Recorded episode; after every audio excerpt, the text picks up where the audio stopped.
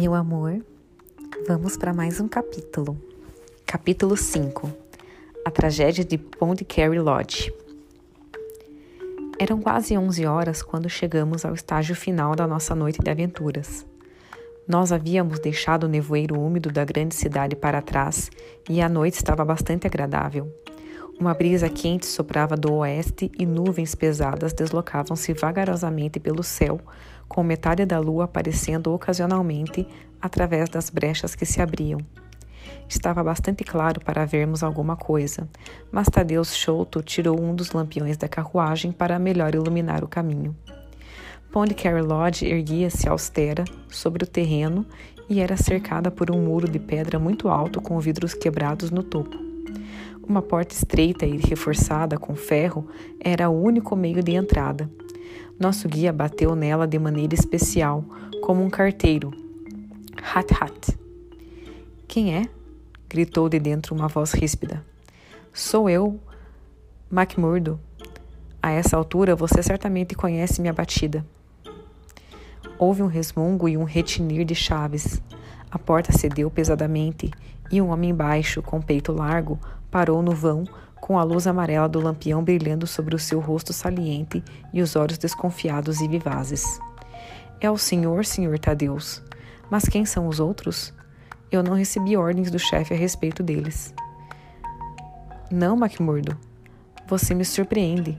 Eu disse para o meu irmão na noite passada que traria alguns amigos. Ele não saiu do seu quarto hoje, Senhor Tadeus, e eu não recebi ordens. O senhor sabe muito bem que eu tenho de seguir as normas. Posso deixar o senhor entrar, mas os seus amigos terão de ficar onde eles estão. Esse foi um obstáculo inesperado. Tadeus Chouto olhou em volta de si, perplexo e sem saber o que fazer. Você está agindo muito errado, MacMurdo, disse ele. Se eu me responsabilizar por eles, isso basta para você. Há também a jovem dama. Ela não pode esperar na rua a essa hora. Sinto muito, Sr. Tadeus, disse o porteiro inexoravelmente. Eles podem ser seus amigos, mas não são amigos do chefe. Ele me paga bem para eu fazer o meu trabalho, e é isso que vou fazer. Não conheço nenhum dos seus amigos. Ah, sim, você conhece McMurdo, exclamou Sherlock Holmes afável. Acho que você não pode ter me esquecido. Não se lembra daquele amador que lutou três rounds com você no Allison na noite do evento em seu benefício, quatro anos atrás? Não. O senhor Sherlock Holmes? trovejou o boxeador. Meu Deus, como pude tê-lo confundido. Se em vez de ficar parado aí tão quieto o senhor tivesse avançado com aquele cruzado abaixo do queixo que o senhor conhece, eu o teria reconhecido sem dúvida alguma. Ah, o senhor é é um que desperdiçou o seu talento. Teria ido longe se tivesse lutado profissionalmente. Você vê, Watson, se todo o resto me deixar na mão, ainda tenho uma das carreiras científicas em aberto para mim, disse Holmes sorrindo. O nosso amigo não vai nos deixar no frio agora, tenho certeza. Entre, senhor, por aqui. O senhor e seus amigos, respondeu ele. Sinto muito, senhor Tadeus, mas as ordens são muito severas. Tinha de ter certeza a respeito dos seus amigos antes de deixá-los entrar. Do lado de dentro, um caminho de, sabe, de saibro seguia através de um terreno desolado até uma vasta construção maciça, quadrada e prosaica, toda imersa na sombra, salvo por um raio do luar que atingia um canto e era refletido em uma janela do sótão. O tamanho enorme da construção, com a sua escuridão e silêncio mortal, fazia gelar o coração. Mesmo Tadeu Chouto parecia pouco à vontade e o lampião tremia-lhe a mão. Eu não consigo entender, disse ele. Deve haver algum erro. Eu disse distintamente a Bartolomeu que nós viríamos aqui, e no entanto não há luz na sua janela. Eu não sei o que dizer disso. Ele sempre protege a casa desse jeito? perguntou Holmes. Sim, ele seguiu o costume do meu pai. Era o filho favorito, o senhor sabe e algumas vezes acho que meu pai pode ter lhe contado muito mais coisas do que a mim. Aquela é a janela do Bartolomeu.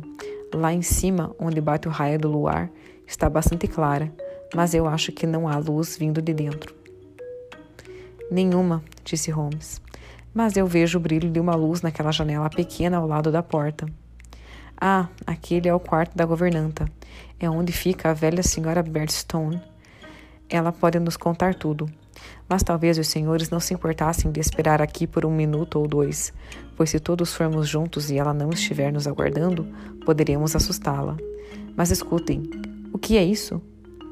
Ele ergueu o lampião e a sua mão tremeu até que os círculos de luz oscilassem e tremeluzissem à nossa volta.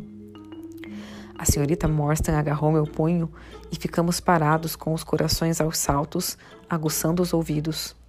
Do casarão escuro vinha através do silêncio da noite o mais triste e comiserador dos sons, o choro entrecortado e agudo de uma mulher assustada. É a senhora Berstone, disse Chouto. Ela é a única mulher na casa. Esperem aqui. Eu devo estar de volta em um instante. Ele correu para a porta e bateu nela do seu jeito singular. Nós pudemos ver uma mulher velha e alta deixá-lo entrar, e assim que o viu, agitar-se de contentamento. Oh, Senhor Tadeus, estou tão feliz que o Senhor veio. Estou tão feliz que o Senhor veio, Tadeus.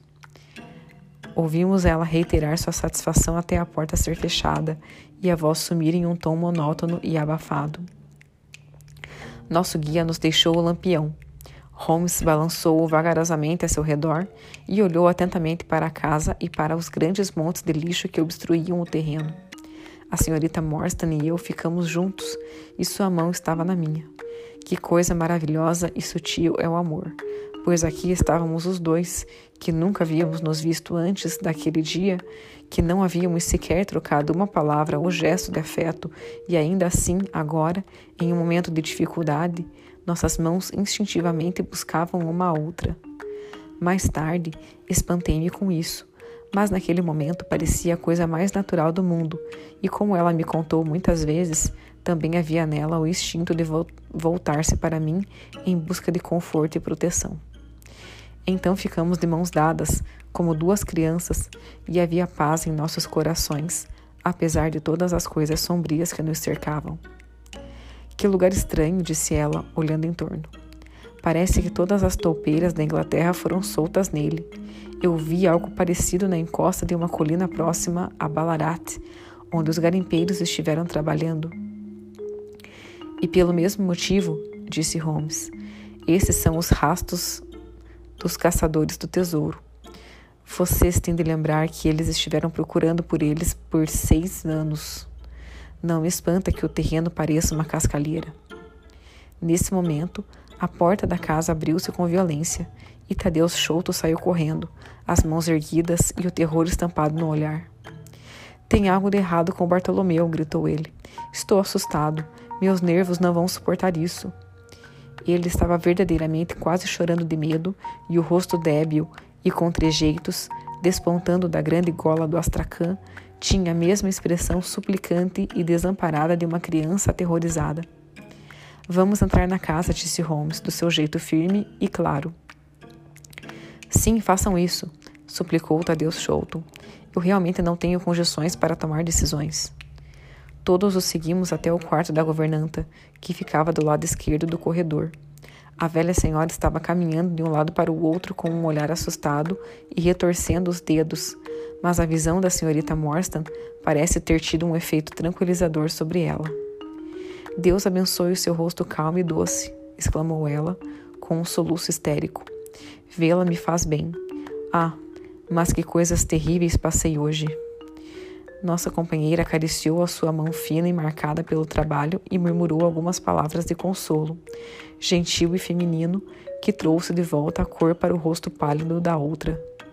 O patrão trancou-se no quarto e não me responde, explicou ela. Todo dia esperei por um chamado seu, pois ele muitas vezes gosta de ficar só. Mas uma hora atrás eu temi que algo estivesse errado, então subi e espiei pela fechadura. O Senhor tem de subir lá, Senhor Tadeus. O Senhor tem de subir lá e vir por si mesmo. Eu tenho visto o Senhor Bartolomeu Chouto na alegria e na tristeza por dez longos anos, mas nunca o vi com uma expressão como aquela. Sherlock Holmes pegou o lampião e saiu à frente, pois Tadeu Chouto batia os dentes. Ele estava tão abalado que tive de passar minha mão sob seu braço enquanto ele subia as escadas, pois tremiam-lhe os joelhos. Duas vezes enquanto subíamos, Holmes tirou as lentes do bolso e examinou cuidadosamente as marcas que pareciam ser meras manchas informes de pó sobre a esteira de palma que servia como tapete. Ele caminhava devagar, passo a passo, segurando o lampião bem baixo e lançando olhares atentos para a direita e para a esquerda. A senhorita Morstan havia ficado para trás com a governanta assustada. O terceiro lance de escadas terminou em um corredor comprido e reto, com um grande quadro em tapeçaria hindu do lado direito e três portas à esquerda. Holmes avançou do mesmo jeito lento e metódico, enquanto nós o seguíamos de perto, com nossas longas e escuras sombras projetando-se para trás pelo corredor. A terceira porta era a que procurávamos. Holmes bateu, mas sem receber uma resposta. Então, tentou girar o trinco e forçá-la. Entretanto, estava trancada por dentro com um ferrolho grande e robusto, pelo que pudemos ver ao aproximarmos do lampião. Com a chave virada, porém, o buraco não estava totalmente encoberto. Sherlock Holmes curvou-se para olhar e imediatamente se ergueu novamente com uma rápida inspiração. Há algo de diabólico nisso, Watson, ele disse, no tom mais emocionado em que já o ouvira. O que você me diz disso? Inclinei-me para espiar pelo buraco e recuei aterrorizado. O luar entrava no quarto, iluminando-o iluminando de modo vago e ineficiente. Olhando diretamente para mim e suspenso como se estivesse no ar, pois tudo abaixo dele estava no escuro, flutuava um rosto, o próprio rosto do nosso companheiro Tadeus. Lá estava a mesma cabeça pontiaguda e brilhante, a mesma orla de cabelos ruivos eriçados, a mesma fisionomia pálida. As feições, porém, estavam fixas em um sorriso horrível, um esgar imóvel e artificial, que naquele quarto sem movimento e iluminado pelo luar era mais chocante para os nervos do que qualquer careta ou carranca. O rosto era tão parecido com o do nosso pequeno amigo que olhei em torno à sua procura para certificar-me de que ele estava realmente conosco. Lembrei-me então de tê-lo ouvido dizer que o irmão e ele eram gêmeos. Isso é terrível, eu disse a Holmes. O que devemos fazer? A porta precisa ser derrubada, respondeu ele, e atirando-se contra ela, colocou todo o peso sobre a fechadura. Ela estalou e vergou, mas não cedeu. Juntos nos jogamos mais uma vez sobre ela, e desta vez ela se escancarou com um estalo repentino e nos vimos dentro do aposento de Bartolomeu Chouto. O quarto parecia ter sido equipado com um laboratório químico uma fileira dupla de garrafas com tampas de vidro alinhava-se contra a parede oposta à porta, e a mesa estava repleta de bicos de Bunsen, tubos de ensaio e retortas. Nos cantos havia garrafões revestidos com trançados de vime contendo ácidos. Um deles parecia ter vazado ou quebrado, pois um fio de líquido escuro havia escorrido para fora e o ar estava carregado com um cheiro particularmente acre, como o do alcatrão. A um lado do quarto havia um estrado com degraus, em meio a um entulho de estuque e sarrafos, e acima dele havia uma abertura no forro grande o suficiente para a passagem de um homem. Ao pé do estrado, uma longa corda fora jogada descuidadosamente. Junto à mesa, em uma poltrona de madeira, o dono da casa estava sentado todo torto, com a cabeça caída sobre o ombro esquerdo e aquele sorriso espectral e inescrutável no rosto. Estava rígido e frio, e obviamente estava morto havia muitas horas. Pareceu-me que não somente suas feições, mas todos os membros estavam contorcidos e virados de um modo estranhíssimo. Ao lado da mão sobre a mesa havia um instrumento peculiar, um pedaço de pau escuro, de forte consistência, com uma cabeça de pedra como um martelo, amarrado rudemente com um cordel ordinário. Ao lado dele havia uma folha rasgada de um bloco de notas, com algumas palavras rabiscadas sobre ela. Holmes olhou-a de relance e me passou. Veja isto, disse ele, erguendo significativa, significativamente as sobrancelhas. Sob a luz do lampião eu li, com um arrepio de horror. Estava escrito assim: abre aspas, o signo dos quatro, fecha aspas. Pelo amor de Deus, o que isso tudo quer dizer? perguntei.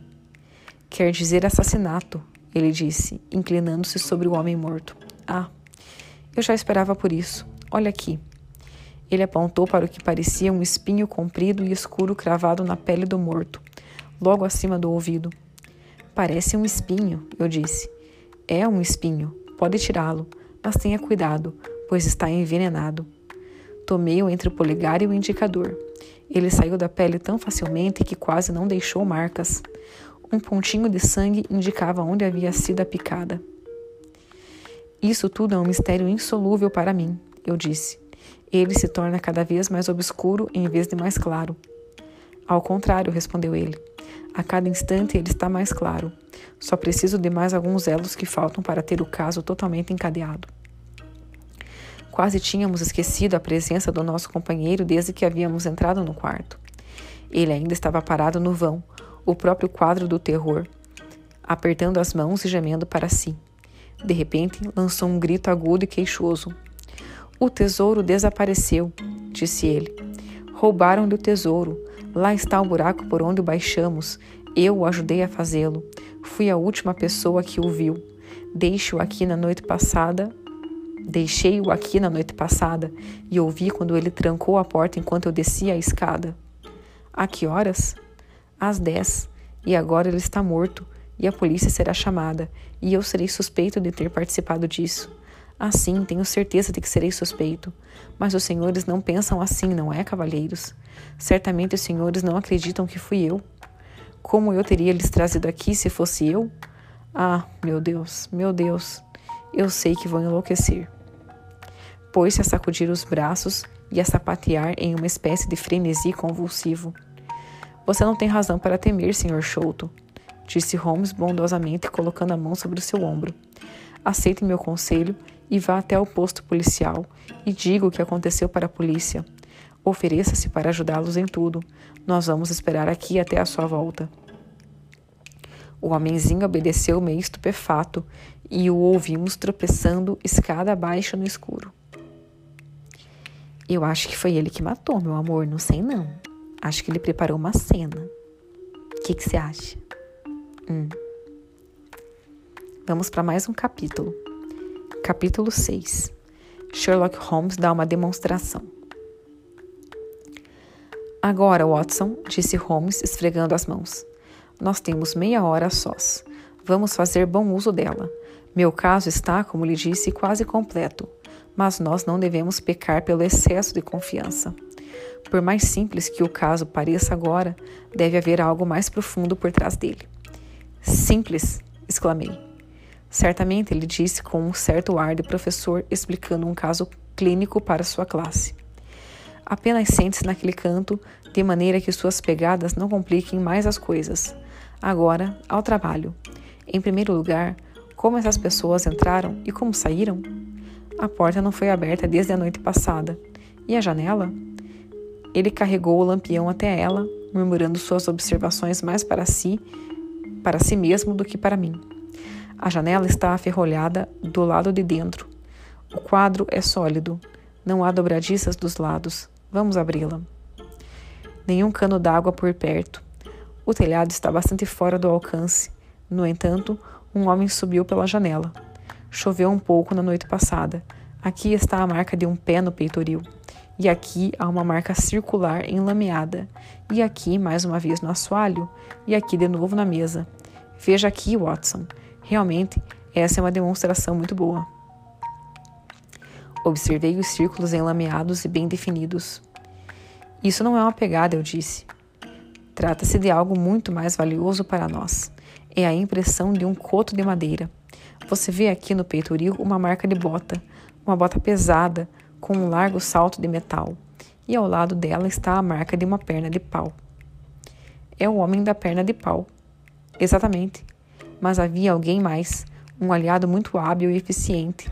Você conseguiria escalar aquela parede, doutor? Olhei para fora da janela aberta. A lua ainda brilhava forte naquele ângulo da casa. Estávamos a uns bons 20 metros do chão e, por mais que procurasse, não conseguia ver um lugar para pôr o pé, nem ao menos uma fenda nos tijolos. É absolutamente impossível, respondi. Sem ajuda é, mas suponha que você tinha um amigo aqui em cima que baixou essa corda forte que eu vejo no canto, amarrando uma ponta nesse gancho grande na parede. Então, creio que se você fosse um homem ativo, poderia escalar com a ajuda dos joelhos, da perna de pau e tudo mais. Você sairia, é claro, do mesmo jeito, e o seu aliado recuperaria a corda, a desamarraria do gancho, fecharia a janela, passaria o ferrolho por dentro e iria embora do mesmo jeito que entrara. Como um ponto menor, pode-se observar, continuou ele, passando os dedos na corda, que o nosso amigo da perna de pau, apesar de ser um bom escalador, não era um marinheiro profissional. Suas mãos estavam longe de ter calos. Minha lente revela mais de uma marca de sangue, especialmente próximo à extremidade da corda. E com isso deduzo que ele escorregou com tal velocidade que eslavrou as mãos. Escalavrou as mãos. Isso está muito bem, disse eu, mas o caso torna-se incompreensível, mais incompreensível do que antes. E esse aliado misterioso? Como ele entrou no quarto? Sim, o aliado, repetiu Holmes pensativo. Há aspectos interessantes a respeito desse aliado. Ele ergue o caso da esfera da ele ergue o caso da esfera da banalidade. Imagino que esse aliado esteja cobrindo um terreno novo nos anais do crime nesse país apesar de que casos paralelos apresentam-se na Índia e, se a memória não me falha, na região do Senegal e da Gâmbia. Como ele entrou então? Repeti. A porta está trancada, as janelas são inacessíveis. Foi pela chaminé? A abertura é muito estreita, respondeu ele. Já havia considerado essa possibilidade. Como então? Persisti. Você não vai aplicar o meu preceito, disse ele, balançando a cabeça. Quantas vezes já lhe disse que quando você eliminou o impossível, o que lhe restar, por mais improvável que seja, tem de ser a verdade? Nós sabemos que ele não entrou pela porta, janela ou chaminé. Nós também sabemos que ele não poderia estar escondido no quarto, pois não há esconderijo possível. Então, por onde ele entrou? Ele entrou pelo buraco no teto, exclamei. É claro que sim, ele tem de ter entrado assim. Se você, se você tiver a bondade de segurar o lampião para mim, vamos ampliar a nossa investigação para o quarto acima, o quarto secreto onde foi encontrado o tesouro. Ele subiu os degraus do estrado e, agarrando um cãibro do telhado com as duas mãos, lançou-se para dentro do sótão. Então, deitado de bruços, apanhou o lampião e segurou-o enquanto eu o seguia. A câmara em que nós encontrávamos tinha em torno de três metros por dois. O assoalho era formado por, por caibros intercalados com estuques e sarrafos de madeira, de maneira que para andar era preciso apoiar o pé de viga em viga. O teto ia até um vértice e era evidentemente o forro do verdadeiro telhado da casa. Não havia mobília de qualquer tipo, e o pó acumulado de anos formava uma camada espessa sobre o chão. Aqui está, você vê, disse Sherlock, colocando a mão contra a parede inclinada. Isso é uma isso é um alçapão que leva para fora do telhado. Eu posso empurrá-lo e aqui está o próprio telhado com um ângulo suave de inclinação. Então, foi assim que o número 1 um entrou. Vamos ver se conseguimos encontrar alguns outros sinais particulares? Ele segurou o lampião junto, junto ao chão e, ao fazer isso, vi pela segunda vez naquela noite uma expressão surpresa e sobressaltada surgiu em seu rosto. Quanto a mim, enquanto seguia seu olhar, sentia o corpo frio sob as roupas. O chão estava cheio de marcas de pés descalços, claras, bem definidas, de forma perfeita, mas que mal tinham a metade do tamanho dos pés de um homem comum. Holmes, disse eu, em um sussurro, uma criança fez essa coisa horrenda. Ele havia recuperado o autocontrole em um instante. Fiquei espantado por um momento, disse ele, mas trata-se de algo bastante natural. Minha memória deixou-me na mão. De outra forma, eu teria previsto isto. Não há nada mais a ser visto aqui. Vamos descer.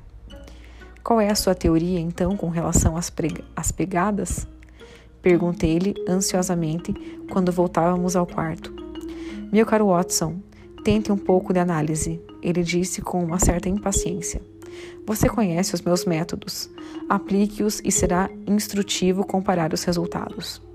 Não consigo conceber nada que cubra os fatos, respondi. Isso ficará claro logo, disse ele de imediato.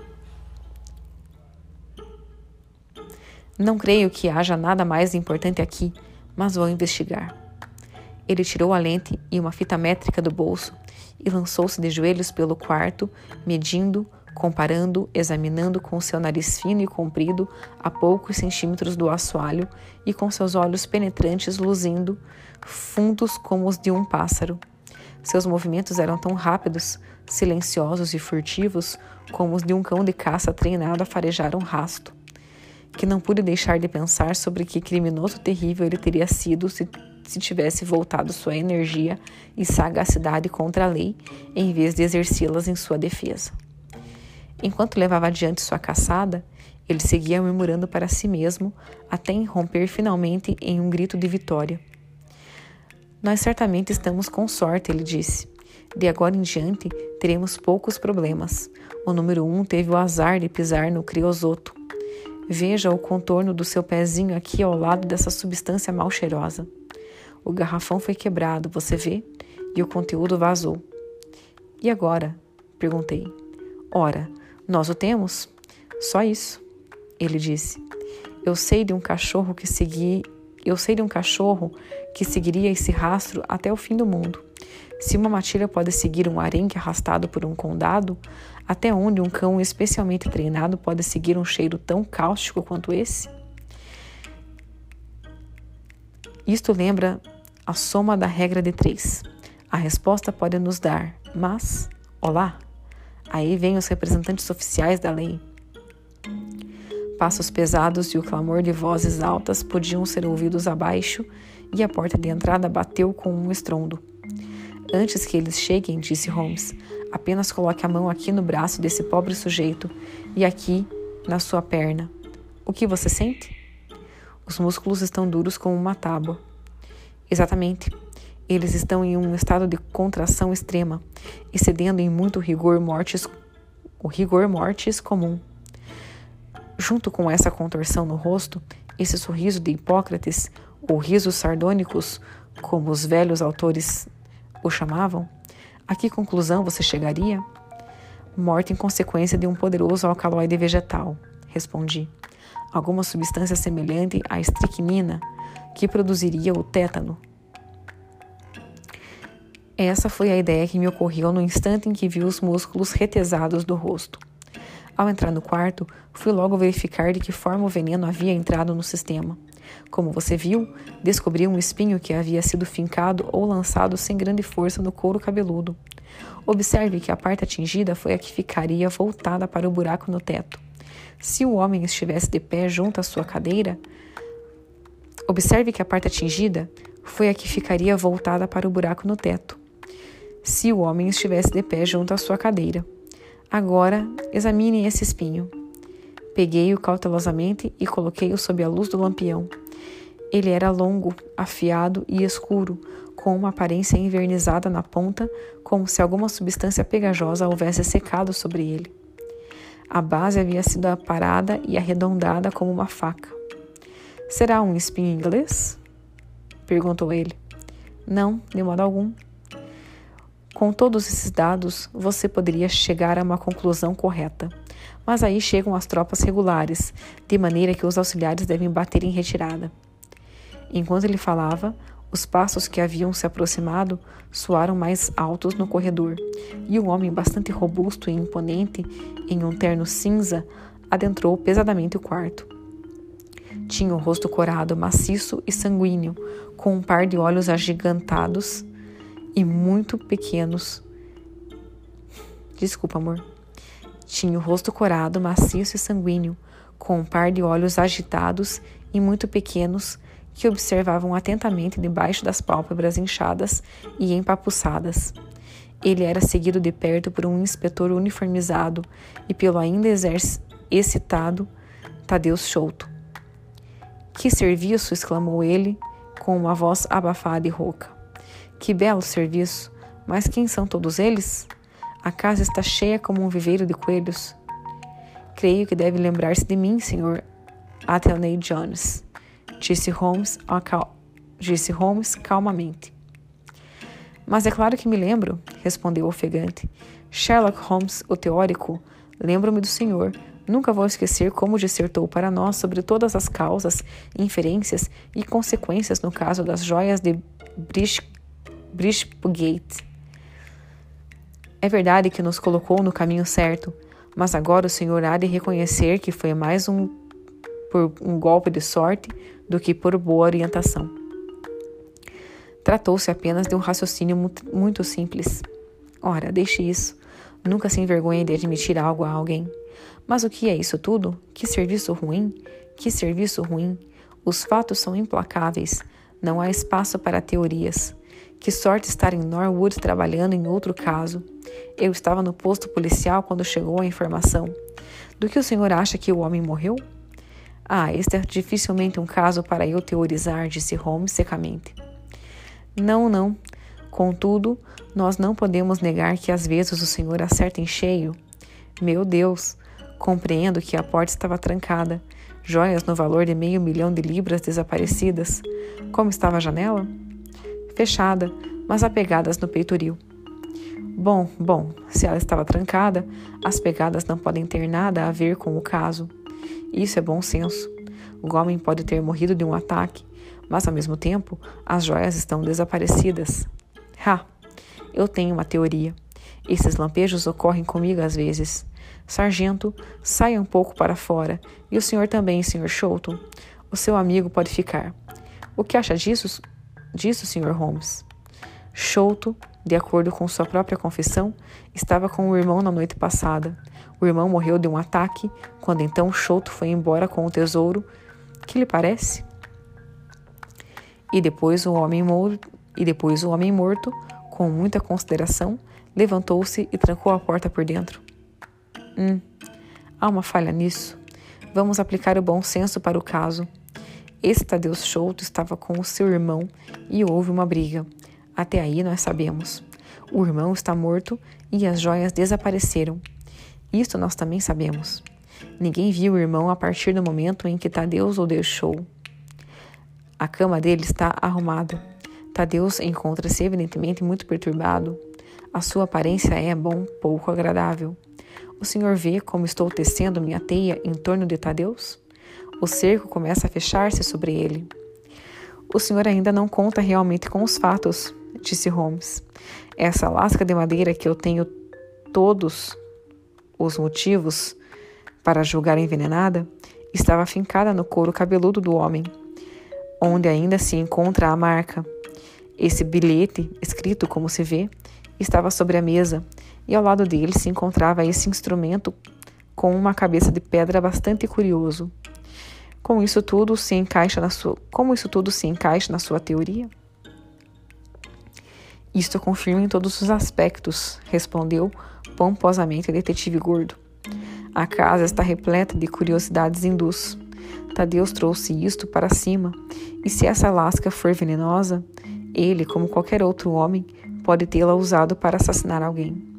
O bilhete é um mistério, provavelmente um subterfúgio. A única questão é como ele saiu? Ah, é claro, aqui temos um buraco no teto. Com grande vigor, considerando o seu tamanho, ele galgou os degraus e apertou-se para chegar ao sótão. sótão. E em seguida, nós ouvimos a sua voz exultante proclamando que havia encontrado o alçapão. Ele consegue encontrar algo, observou Holmes com um menear de ombros. Ele tem vislumbres ocasionais de razão. Il n'y a pas de soi s'incommode que suis qui on le, le spirit. Ih, meu amor, meu francês é muito ruim. Mas significa: não há tolos mais incômodos do que os que têm espírito. Vou repetir. Não há tolos mais incômodos do que os que têm espírito. Está vendo? Disse Anthony Jones, reaparecendo ao descer os degraus do estrado. Fatos são melhores do que teorias, afinal de contas. Meu ponto de vista sobre o caso está confirmado. Há um alçapão que leva ao telhado e ele está parcialmente aberto. Fui eu que o abri. Ah, não me diga. O senhor o viu então? Ele parecia um pouco desconcertado com a descoberta. Bom, Seja quem for que o tenha visto, ele mostra como o nosso cavalheiro fugiu, inspetor. Sim, senhor, respondeu do corredor. Peça para o senhor Chouto vir aqui. Senhor Chouto, é meu dever informá-lo que qualquer coisa que disser será usada contra o senhor. Preendo-o em nome da rainha por estar envolvido na morte do seu irmão. Estão vendo? Eu não lhes disse? exclamou o pobre homenzinho, jogando as mãos para o ar e nos olhando de um, de um para o outro. Não se preocupe, Sr. Chouto, disse Holmes. Acho que posso livrá-lo dessa acusação. Não prometem demasia, senhor teórico. Não prometem demasia, retrucou asperamente o detetive. O senhor pode estar diante de um caso mais difícil do que pensa. Não só vou inocentá-lo, Sr. Jones, mas vou dar-lhe de presente o nome e a descrição de uma das duas pessoas que estavam neste quarto na noite passada. O seu nome, segundo todos os motivos que tenho para acreditar, é Jonathan Small. Ele é um homem de pouca instrução, pequeno, ágil, com a sua perna direita amputada e usando um coto de madeira que está gasto do lado interno. A sua bota esquerda tem uma sola grosseira, quadrada na ponta, com um reforço de ferro no salto. Ele é um homem de meia idade, bastante queimado do sol e que já foi um preso. Estas poucas indicações podem ajudá-lo, juntamente com o fato de que ele está com a palma da mão bastante escalavrada. O outro homem? Ah, o outro homem! Perguntou Altney Jones com uma voz sarcástica, mas mesmo assim impressionado, como pude facilmente observar pela precisão com que o outro falara. Trata-se de uma figura bastante curiosa, disse Sherlock Holmes, voltando-se sobre os calcanhares. Espero apresentar os dois para o senhor em breve. Uma palavra com você, Watson. Ele me levou até o cimo da escada. Essa ocorrência inesperada, disse ele, de certa forma nos fez perder o propósito original da nossa jornada. Eu estava justamente pensando nisso, respondi. Não convém que a senhorita Morstan permaneça nesta casa atribulada. Não, você deve acompanhá-la até a sua casa. Ela vive com a senhorita Cecil Forrester em Lower Camberwell. Portanto, não é muito longe. Espero-o aqui se quiser voltar. Ou talvez você esteja muito cansado? De forma alguma. Não creio que possa descansar até que eu saiba mais sobre este caso fantástico. Já vi alguma coisa do outro lado duro da vida, mas dou-lhe minha palavra de que essa rápida sucessão de surpresas hoje à noite me abalou completamente os nervos. Mesmo assim, gostaria de ir até o fim deste caso com você, agora que já fui tão longe. A sua presença será de grande ajuda para mim, respondeu ele. Trabalharemos no caso independentemente e deixaremos esse sujeito Jones exultar sobre qualquer descoberta ilusória que ele possa escolher elaborar. Quando você tiver deixado a senhorita Morstan, eu gostaria que você fosse até o número 3 da Pinchin Lane, perto do rio em Lambeth. A terceira casa do lado direito é de um empalhador de pássaros. Sherman é o seu nome. Você verá uma fuinha agarrando um coelhinho na vitrine. Acorde o velho Sherman e diga-lhe com meus cumprimentos que preciso de Toby imediatamente. Traga o Toby de volta no cupê com você. Um cão, eu suponho. Sim, um mastim singular, dotado de um faro extraordinário. Prefiro a ajuda de Toby à de todo o corpo de detetives de Londres. Eu vou trazê-lo então, eu disse. Agora é uma hora. Devo estar de volta antes das três, se conseguir um cavalo descansado. E eu, disse Holmes. Vou ver o que consigo tirar da senhorita Bearstone e do criado hindu, que, segundo o senhor Tadeus, dorme no sótão contigo. Então estudarei os métodos do grande Jones e ouvirei os seus comentários sarcásticos não muito delicados. Virsingemont das Dai, nossa, Mesten Verhelen Wasinich Vesten. Ih, meu amor, meu alemão então piorou. Diz assim. Estamos acostumados a ver o homem desprezar o que não compreende. É uma fala de Goethe. Vou repetir. Estamos acostumados a ver o homem desprezar o que não compreende. Goethe é sempre enérgico. Hum, acabou, meu amor. Até daqui a pouco. Um beijo.